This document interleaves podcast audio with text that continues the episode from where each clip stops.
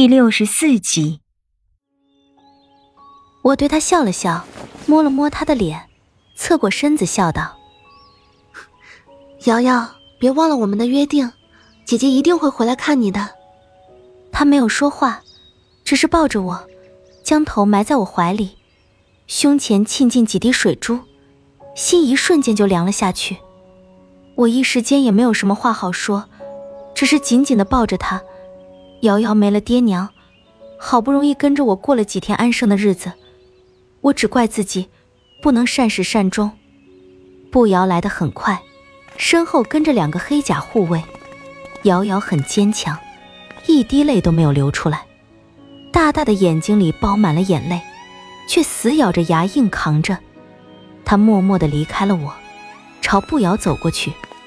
阳光射进屋子里，她就站在那扇阳光里。长长的影子萧瑟的厉害，将他送往王都。步摇蹲下身子，摸了摸瑶瑶的脸，朝身后的黑甲护卫说道：“我只看着他，默默的看着。他跟着两个护卫出了屋子，却在门槛外猛地跑回来，抱住我。姐姐，我们拉过钩的，你说话要算数。”屋子里一片安静，他不等我说话。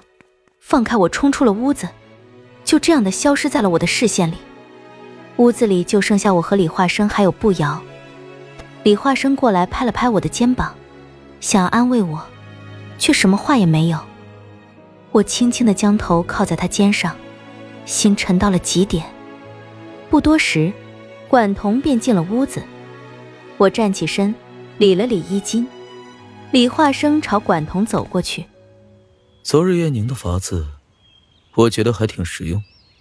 他转身看向步摇，愣了愣，右手在他面前虚空一抹，步摇的模样顿时改变，白裙变成了蓝袍，一头如墨的黑发也顷刻变成了满头的白发，而那张清秀可人的脸蛋也变成了李化生的模样。一时间，两个李化生站在了屋子里，管彤愣住了。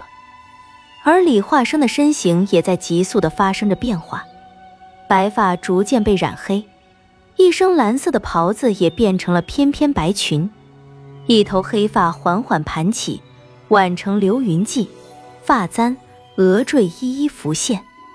眨眼之间，李化生大变了模样，变成了步摇。我定了定神，退后两步，很认真的对他拜了一拜：“姬姑娘。”嗯，呃呃，叶宁姑娘，公子的手段当真高明。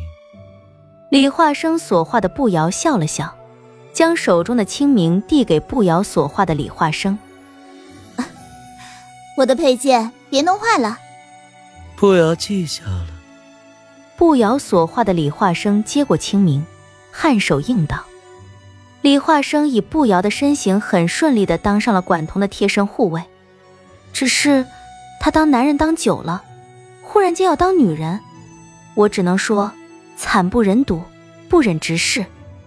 走路的时候不能迈大步子，要走细小的碎步，不然要踩着裙子。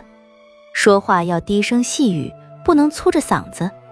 举手投足要温文尔雅，温柔大方。双手不能放在身体两侧，要时刻保持着端庄的姿态。既然是管彤的侍女，那么走路的时候自然是不能昂着头走，要谦卑。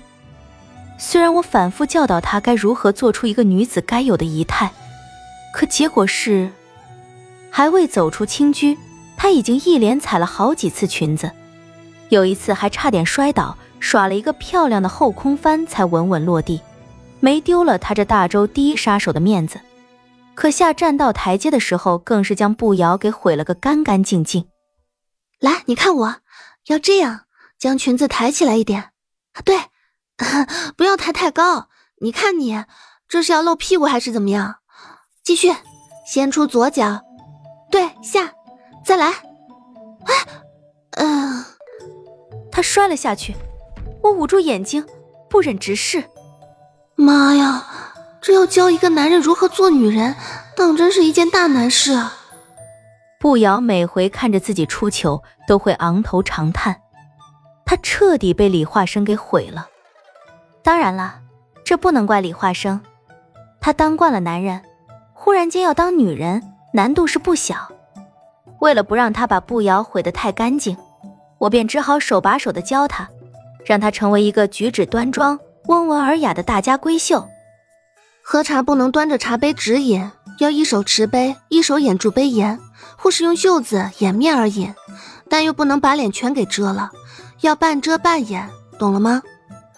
走路呢，步子不能迈得太开，屁股不能扭得太厉害，不然可就要把步摇变成个风尘女子了。不能总是板着个脸，要面带微笑，要有回眸一笑百媚生的亲和与素雅。说话呢，要压着嗓子，要柔声低语，欲语还休。要有滴若落花秋水的柔和，还要配上矜持、腼腆、含羞带臊的面部表情，这样才能俘获男子的芳心，才能让无数男子臣服于你的美貌和石榴裙下。你记下了吗？叶宁，你要我俘获男子的芳心，还要让无数的男子臣服于我的美貌和石榴裙下？啊，这个，这个其实是可以考虑的。你想想。断袖其实也不是多丢人的事儿，你说是也不是？我忘了，她只是当一时的女子，而非当一世的女子。我的教导方式，完全是在把她当一辈子女子的方向在培养。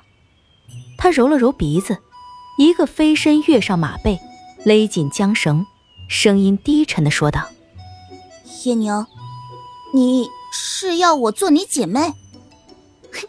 难道不可以吗？”出发吧！他软似的白绣鞋踢了踢马肚子，跟在管彤的马车身旁出发了。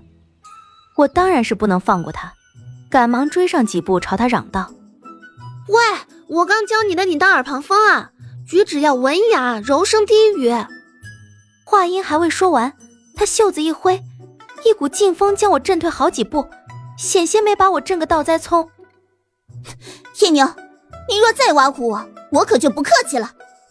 我赶忙捂住嘴巴，将剩下的话生生咽了回去，钻进了步摇所化的李化生的马车里。步摇虽然是化成了李化生，同样他也没当过男子，但好在我也同是女子身，好吧。他现在虽然是个男子，但我还没把他当成男子，因此他的一些女子的行径，虽同他男子的仪容很不搭调。看着极为别扭，却也没让我感到反感，只是心里把他当做李化生，见着李化生能有这女子的行径，倒是很让我耳目一新。